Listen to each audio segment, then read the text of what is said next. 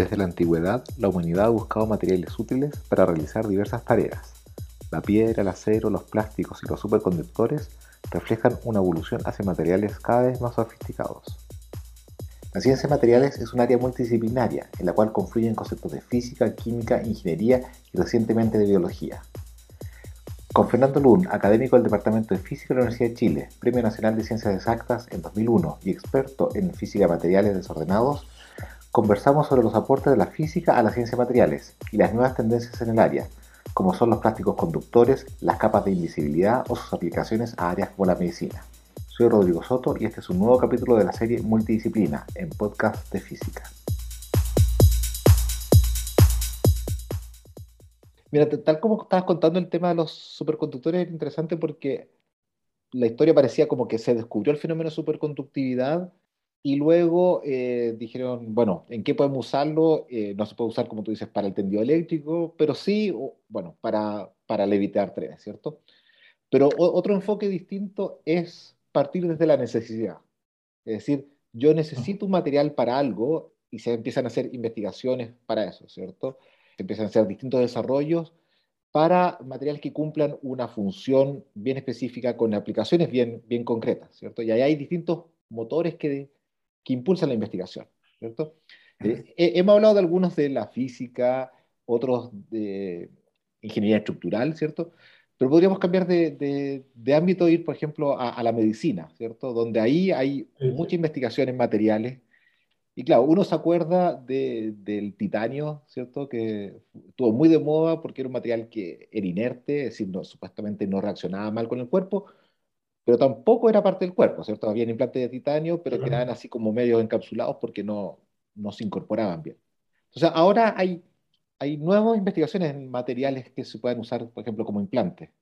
Sí, claro, eso, es súper interesante porque el, eh, en los biomateriales es la, es la etiqueta del titanio, como tú muy bien indicas, se puede usar para reemplazar la, la rótula del fémur, qué sé yo, pero el problema ahí es que el titanio, por ser específico, es un material, es un metal. Y el hueso, si uno lo mira desde el punto de vista material, también es un material, pero está vivo. Y eso es muy importante porque las células vivas nacen, crecen y mueren. ¿No es cierto? Entonces la compatibilidad, el pegarlo, tiene que tener en cuenta esa, esa característica. Es una cosa. Y otra cosa es que, por ejemplo, si pensamos el fémur, que es un, hueso alargado, las propiedades mecánicas dependen, no dependen de la estructura interna del hueso. Entonces, si yo, por, por ser exagerado, si tomo un pedazo de fémur, le corto un centímetro y lo reemplazo por un centímetro de titanio, no basta con que las propiedades promedio del titanio sean incluso idénticas a las propiedades promedio del hueso. El hueso tiene una estructura fina en su interior que es muy importante eh, para hacer lo que tiene que hacer.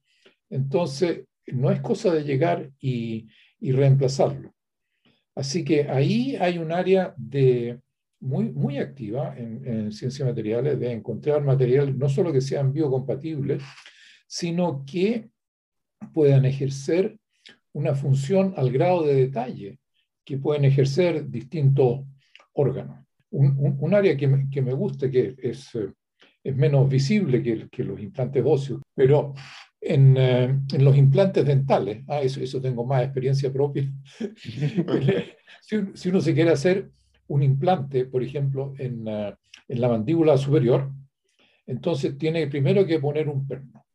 Para que ese perno pueda agarrar, tiene que haber suficiente hueso. Pero ocurre que con los años los huesos se van eh, disminuyendo y puede ocurrir que ya no hay suficiente hueso como para que un perno al cual va a ir atornillado el implante con una corona dental, se puede agarrar. Entonces, desde, ya hace algunas décadas, entonces le ponen relleno. Pero ese relleno, de nuevo, eh, no es lo mismo. Se, parece, pero no es lo mismo. No, no pega bien, eh, se gasta, no tiene exactamente las mismas propiedades. Pero ahí, por ejemplo, hay una idea que, en la cual trabaja un colega nuestro en la Facultad de Odontología de la Universidad de Chile, que es poner en la parte de la mandíbula donde uno quiere que, primero, que crezca hueso, es decir, poner un material ahí que induzca al hueso a crecer. Y eso es casi como una espuma de la cual hablábamos antes. Es decir, este material hace que el hueso quiera entrar, es una espuma que atrae a, las células que forman hueso. Entonces, eso, eso es entretenido, porque es el material que crece es el hueso de uno, no es, no es hueso que le puso otra persona. El aspecto final es que una vez que se ha eh, generado suficiente hueso, que se ha creado un pedazo de mandíbula, esa espuma se disuelve y ya es, eh, desaparece, por eso la absorbe el cuerpo. la, la, espuma hizo de molde solamente finalmente. Hace, hace de molde. Eso es lo que hablábamos antes, es multifuncional, pero no solo hace de molde, sino que además induce a las células óseas a reproducirse en su interior. Y además después se elimina sola. Y después se elimina sola, claro. Sí, tiene, tiene harta gracia. Bueno, entonces, claro, está esta tendencia ahora entonces de, de, no poner una cosa externa, sino que facilitadoras para que el cuerpo se, se regenere, por ejemplo. Sí. Claro, o sea, ya después hay que empezar a combinar ideas. Y es, es, eso sí es, es, algo, una, porque eso, eso apunta un aspecto interesante de las ciencias materiales, en que como hemos conversado, la física es un pilar fundamental en la ciencia material. Hemos hablado de conductividad eléctrica, conductividad térmica, propiedades mecánicas y tal. Pero por otro lado, las cosas interesantes en general congregan a grupos de distintas disciplinas. Si nosotros hablamos de materiales que son poliméricos, bueno, tiene que haber alguien que sepa sintetizar los polímeros. Esa, esa gente son químicos de polímeros. Eh, si hablamos de, aplicaciones en, en odontología, o tiene que haber un dentista que le diga a uno qué es lo que está pasando en la mandíbula de un ser humano, porque si no, uno puede, puede, puede, decir cualquier cosa. Y así, eso, eso es, eh, es un trabajo multidisciplinario que es bien, eh, es bien interesante, en, en, mi opinión. Claro, la ciencia material es, es intrínsecamente multidisciplinaria. E, efectivamente, está, eh, está en, su, en su mera, en su, en su esencia misma. Claro, otro tema multidisciplinario, aprovechando que estamos hablando de eso, es medio ambiente. Sí, sí, sí. Y, y ahí eh, posiblemente la ciencia de materiales tiene, tiene mucho que decir en, por ejemplo, cómo hacer para producir más energía y, y, al mismo tiempo consumir menos, ¿cierto? Ser más eficiente energéticamente y también cómo hacer menos desechos. Porque en este momento sí, tenemos sí. Una, una, crisis de, de, basura que va a seguir creciendo por el, por el momento. Entonces, ¿Por dónde o qué, qué, crees que puede aportar la ciencia de materiales en esos desafíos de, de medio ambiente? Bueno, hay, hay, hay dos, eh, dos áreas en que, que me viene inmediatamente a la cabeza, no sé si son las más importantes, pero si uno quiere usar energía solar, por ejemplo, como fuente de energía, bueno, primero está la ciencia de materiales, la, la energía solar lo que hace es cae la luz del sol en una placa de nuevo de, de silicio, como hablábamos antes, que es un material semiconductor, y transforma la luz solar en corriente eléctrica. Pero eso, naturalmente, eh, solo funciona en los días despejados, cuando hay sol y, y, de día. Entonces ahí hay un primer problema muy básico con la generación de energía eléctrica a partir de la luz solar, que es cómo almacenar la energía producida durante las horas de día para poder usarla en la noche, que es cuando uno más la va a necesitar, por otro lado. Y eso es un uh, problema pues, de son, es almacenarlo en baterías, son, es el nombre genérico que uno usa para al, almacenadores de energía. ¿Cómo puede almacenar la mayor cantidad de energía en, el menor volumen posible y eso pueda ser usado muchas veces sin, sin degradarse? Lo mismo para la energía eólica, si uno quiere usar el viento como fuente de energía, de nuevo, la puede usar solamente cuando hay viento y tiene que almacenarla para... Eh, es decir, pues, hay energía eólica solo cuando hay viento. Y si uno la quiere usar en horas en que no hay viento, entonces también necesita almacenar la energía que adquirió en horas de viento en, en baterías. Y el diseño de baterías entonces es una... Materiales para baterías para almacenar energía es un área en que hay mucha actividad en, en muchas partes del mundo. Claro, y ahí está el tema de investigación en hidrógeno. La celda de hidrógeno. La celda de hidrógeno como almacenamiento de energía. Materiales para almacenar hidrógeno. Eso es un, camino lateral que, que, conozco mal, pero es, eh, es ciertamente también eh, uno se pregunta, bueno, ¿qué propiedades tiene que tener un material para que las moléculas de hidrógeno o átomos quieran entrar en su interior, pueda almacenar muchas y después yo las pueda sacar cuando tengo ganas. Claro. Y de manera repetible y realizar muchos ciclos, porque tú no, no quieres estar reemplazando la batería. De manera repetible, claro, porque si es, si es una reacción química y que destruye el material que almacena el hidrógeno, no me sirve mucho porque tendría que usarlo, refabricarlo cada vez. No, no, no tiene gracia. Claro. Y nuevamente entonces esto parece ser un tema en el cual se requiere la participación de químicos, eh, físicos, ingenieros eléctricos, exactamente, en fin, para que sí. Geofísicos también para que sepan dónde están los vientos, en fin, nuevamente son, son temas bien, bien multidisciplinarios. Estábamos hablando recién del diseño o la, cómo uno piensa un material, ¿cierto? Cómo lo planifica, pero después está el cómo lo fabrica, ¿cierto? Y, tú lo dijiste un par de veces para los polímeros, para el, acero, para el, eh, eh, el silicio, de que se desarrollaron métodos que eran escalables, fáciles y reproducibles, ¿cierto? Baratos también, que permitieran hacer grandes cantidades. O por lo menos se pueden hacer bien y repetidamente, ¿cierto? Y eso son técnicas que uno ya conoce para fabricar aleaciones, por ejemplo, pero hay nuevas técnicas que están surgiendo que quizás no son tan masivas, pero que parecen ser más eh, interesantes o, o, una perspectiva distinta, que son estas técnicas de autoensamblaje, por ejemplo. Que el sistema solo ah. se va fabricando y, hay algunas que, que he leído por ahí que son bien originales, que son estas técnicas tipo origami, en que el material se va plegando para hacer cosas. ¿no? Sí, sí. Ahí también es una de mis muchas áreas de, de, ignorancia, pero sí, sí veo ahí una posibilidad, veo más posibilidades de sorpresa en ese tipo de aproximaciones que simplemente usar poder de cómputo. ¿ah? porque ahí veo más espacio para la inteligencia humana, más, que para la inteligencia artificial. Mm. En el sentido, el, origami, es decir, formar una figura tridimensional a partir de una hoja de papel originalmente, y la figura tridimensional tiene propiedades, bueno, primero es tridimensional y se comporta de manera muy, muy distinta a la hoja de, de papel original bueno, está el autoensamblaje donde uno tira moléculas, pero estas moléculas no, no solo se depositan, sino que empiezan a, a, a generar formas. Sí, sí, buscan con quién ensamblarse, con quién juntarse y con quién no. Y eso, bueno, ¿cómo diseñar una, un algoritmo, si uno quiere pensar en esos términos, para que ciertas moléculas se junten, ciertas moléculas no? Bueno, si es al, al nivel de las moléculas, de, tiene que usar las leyes del electromagnetismo. Si es a nivel de objetos más eh, macroscópicos, entonces hay que usar las leyes de la física macroscópica, es la mecánica, el electromagnetismo. Y hay un material, no sé si un material, no sé si la palabra correcta es hablar de material, pero es un, nuevo concepto que ha surgido recientemente, que son estos metamateriales. Sí, sí. ¿Qué, son?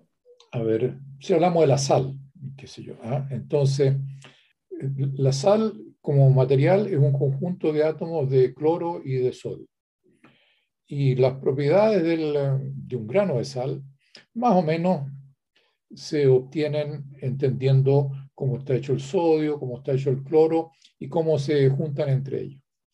Entonces ahí uno obtiene un material, por decir la sal.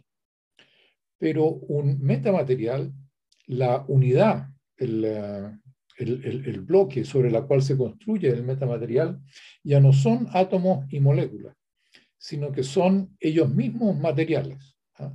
Digamos, una, una, caricatura de metamaterial sería una escalera. Si tengo la madera sería el material y el metamaterial sería la escalera, que es una estructura, estrictamente hablando, formada de madera. Entonces, eh, nacieron estas cosas principalmente eh, preguntándose acerca de las propiedades, cómo responde un material a la luz o a, a la radiación electromagnética, un poco más en general. Y una, una de las preguntas que la gente ha buscado responder desde hace, eh, realmente desde que el mundo es mundo, es acaso uno, acaso puede existir el hombre invisible. Eso es, eh, en, la mitología griega había un, un dios que se ponía un sombrero y se hacía invisible y más recientemente Harry Potter tenía una, una, manta que se la ponía y lo, lo, hacía invisible. Y es, eso en realidad está, eh, está en la, le, le, da en el clavo, porque no es que uno pueda hacer un hombre invisible. Yo no me puedo volver invisible. Porque está hecho de un material que no es invisible tú. Claro, puedo ponerme una capa de un ahí viene lo del metamaterial, ¿por qué es meta? Voy a llegar en un, en un instante, de un material que me vuelva invisible. Entonces, eso, bueno, eso sí se puede explicar, porque ¿qué es lo que hace que yo sea invisible ante otra persona? Bueno, la, otra persona me ve porque la luz que llega a mí se refleja y llega a sus ojos. O porque la luz que llega a mí proyecta una sombra y la persona que me mira ve la sombra, por ejemplo. Entonces, el, el, asunto es si yo puedo inventar un material tal que si me cubro con él, la luz que llega a mí no se refleje ni proyecte sombra. Esas son las dos propiedades. Entonces, eso es eh, la respuesta ante eh, no ante luz, que es radiación electromagnética con longitudes de onda de 100 nanómetros, sino que con radiación electromagnética en las microondas, eso se ha logrado hacer.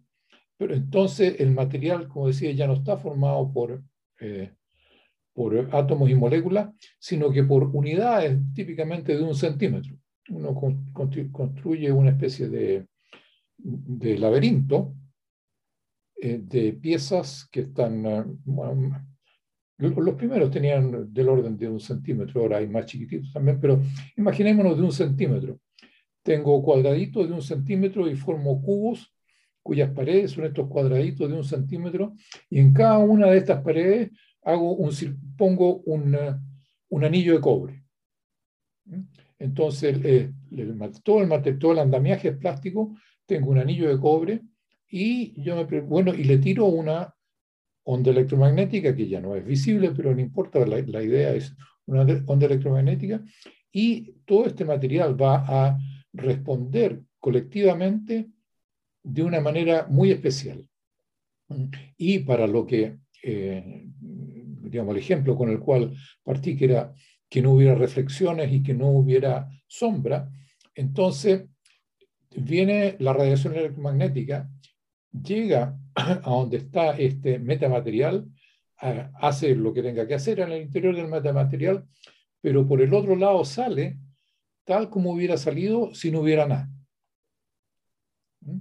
Entonces, como sale tal como hubiera salido si no hubiera nada en el medio, no hay reflexión, no hay sombra, estamos al otro lado. Es transparente.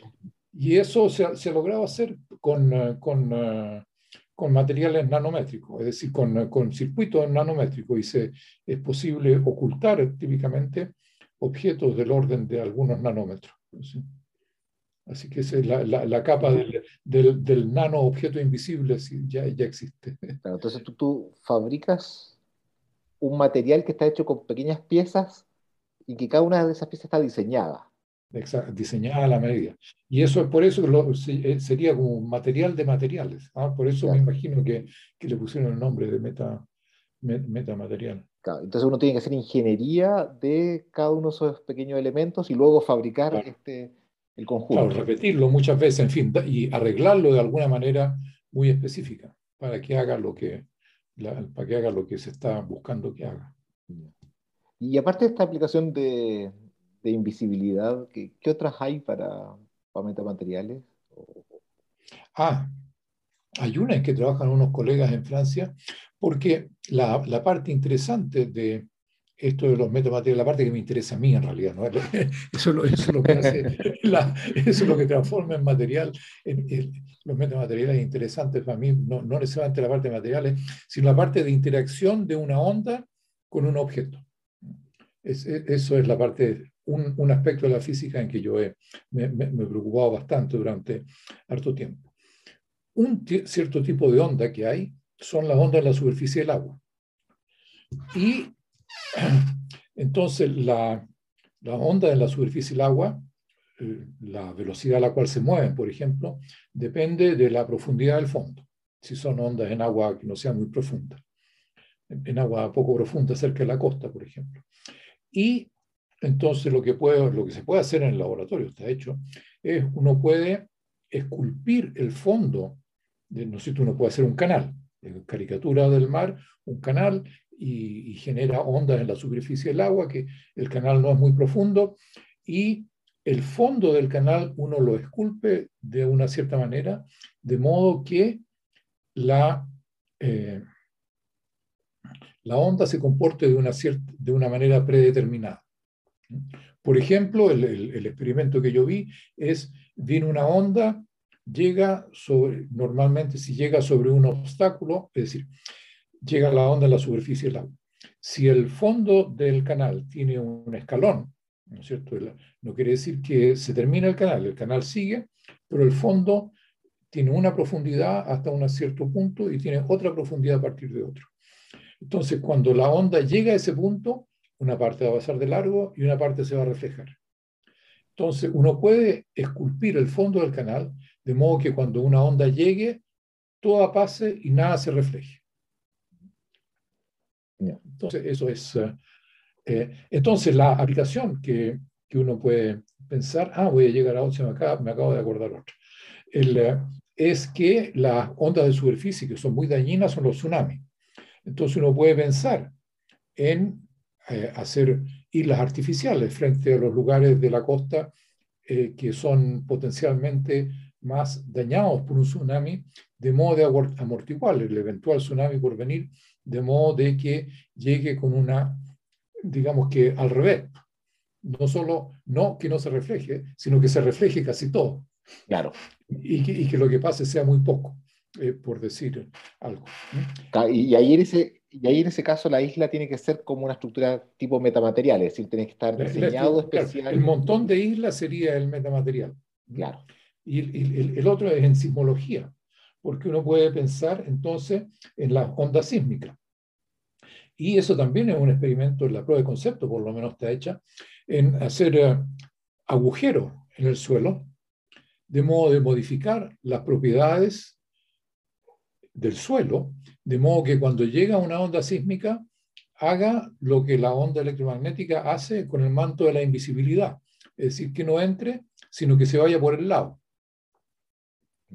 Entonces uno, con eso, uno, en el concepto por lo menos, puede proteger eh, estructuras críticas, qué sé yo, una central eléctrica, una ciudad, en fin. Y es, eso, el, el, metamaterial ahí sería simplemente el suelo eh, perforado por agujeros hechos a la medida. Claro, no, no hechos al azar, sino ahí los metamateriales son, son, son muy, planificados. No ah, no, no hechos al azar, no, porque el tamaño importa, la profundidad importa, la distancia entre ellos importa, y ese tipo de cosas sí tienen que estar, tiene que estar diseñada de acuerdo a la longitud de onda principalmente y también a la amplitud de las ondas sísmicas que uno espera que le vayan a llegar. Tú, tú recién hablabas de, de, estos temas que a ti te han estado interesando harto tiempo, que era la interacción de ondas con, con distintos materiales. Y hay otro tema, para ir terminando, que tú has trabajado bastante y que, que sé que te interesa, que son eh, eh, los vidrios, ¿cierto? que es un material que, que es bien especial, que también es muy cotidiano y es, está desde la antigüedad con, con la humanidad, pero parece ser que aún no se entiende, ¿no? Hay cosas muy básicas que, que no se entienden. Y los, los vidrios, el, eh, en, en, un cristal, los átomos están dispuestos regularmente. Eh, si uno sabe cuál es la distancia entre dos átomos, sabe que va a tener la misma distancia mucho más allá. En los vidrios, los átomos están desordenados. Y como eh, hablábamos hace un rato, en el caso de un cristal, por ejemplo, uno puede estudiar las propiedades de los electrones y eh, explicar bastante bien las propiedades de conductividad eléctrica de un material cristalino como el cobre. Eh, otras, en el caso de un, de un, vidrio en que los átomos no están desordenados, eso simplemente no es así. Y hay cosas eh, bastante básicas, por ejemplo, la conductividad térmica del vidrio de ventana, que es un, vidrio, cuando hablamos de vidrio, nada muy sofisticado, ¿eh? el óxido de silicio, sílice, que, que el componente básico del vidrio de ventanas, tiene una conductividad eléctrica y una conductividad térmica que no se sabe explicar hasta el día de hoy. No, no cuantitativamente, cualitativamente uno puede decir, bueno, para explicar la, la conductividad eléctrica baja, uno dice los electrones les cuesta mucho moverse porque está desordenado, pero más allá de eso hay muy poco conocimiento cuantitativo. O sea, uno sabe que, uno sabría por qué la conductividad es, es baja, pero, pero calcularla no se puede. No, cualitativamente sabría por qué es baja, pero no por qué tiene el valor que tiene. Ya. ¿Ah? No, ni siquiera el orden de magnitud. Entonces a mí ese tema de investigación me gusta, ya esto ya es un gusto más personal, porque tiene, tiene, es un tema que toca a principio ideas muy básicas, casi filosóficas, que tienen que ver con qué quiere decir que algo esté ordenado, qué quiere decir que algo esté desordenado tienen los átomos, eh, están distribuidos al azar, bueno, pero ¿cuán al azar?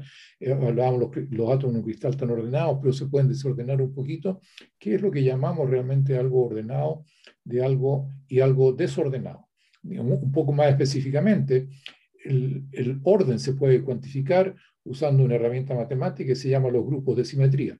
Entonces, en el caso de un cristal, el cristal es invariante ante traslaciones que forman un grupo.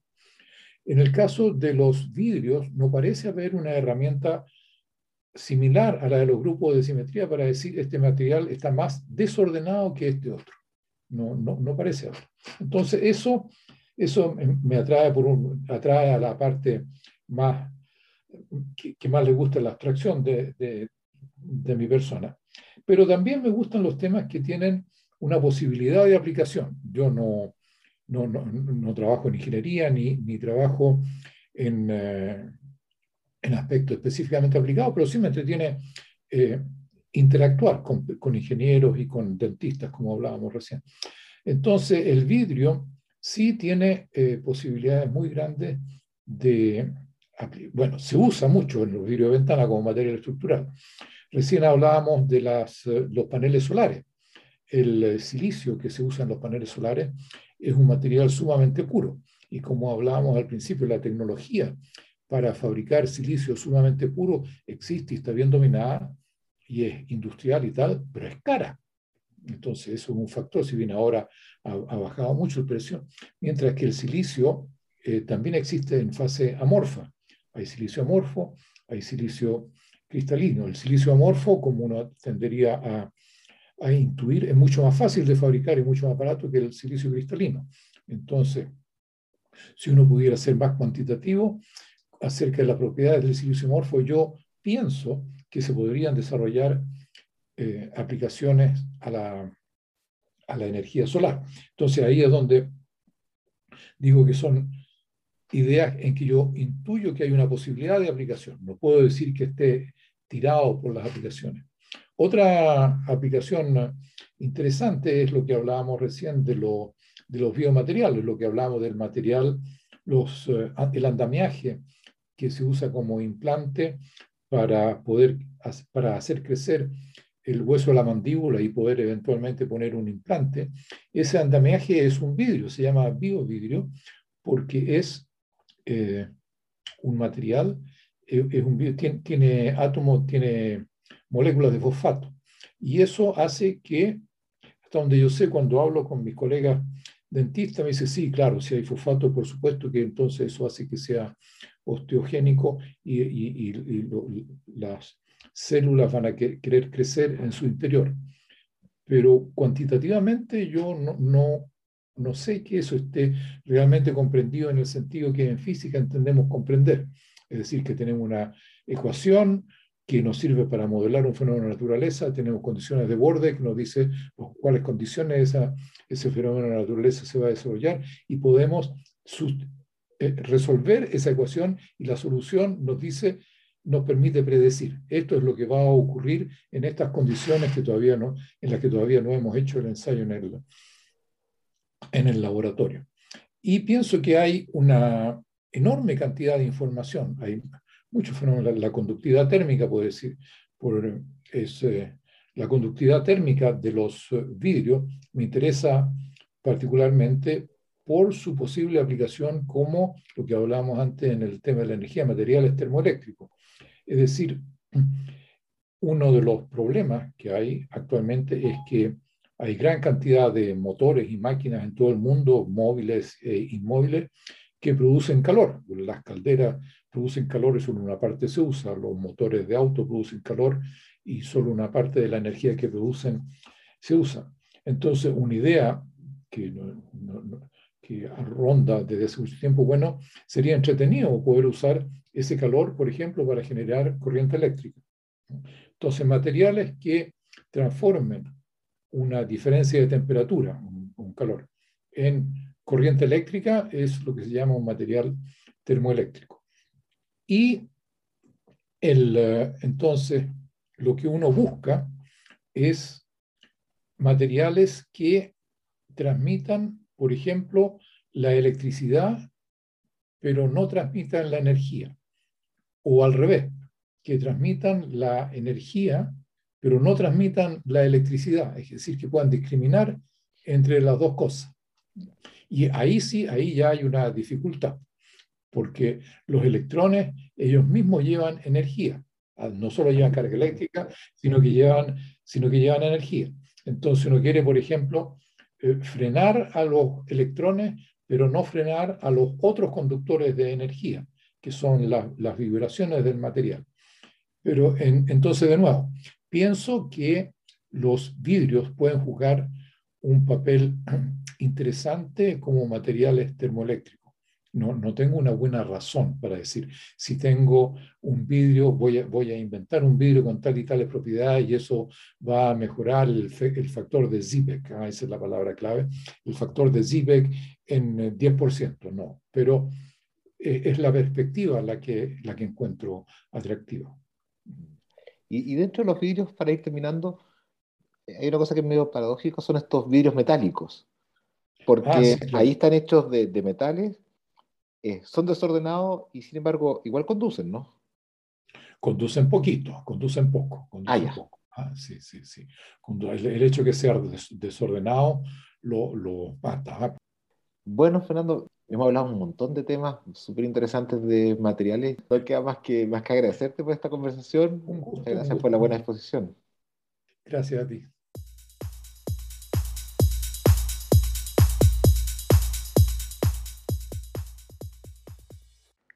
Síguenos y comenta este podcast en nuestra página web, Facebook y Twitter, Podcast de Física.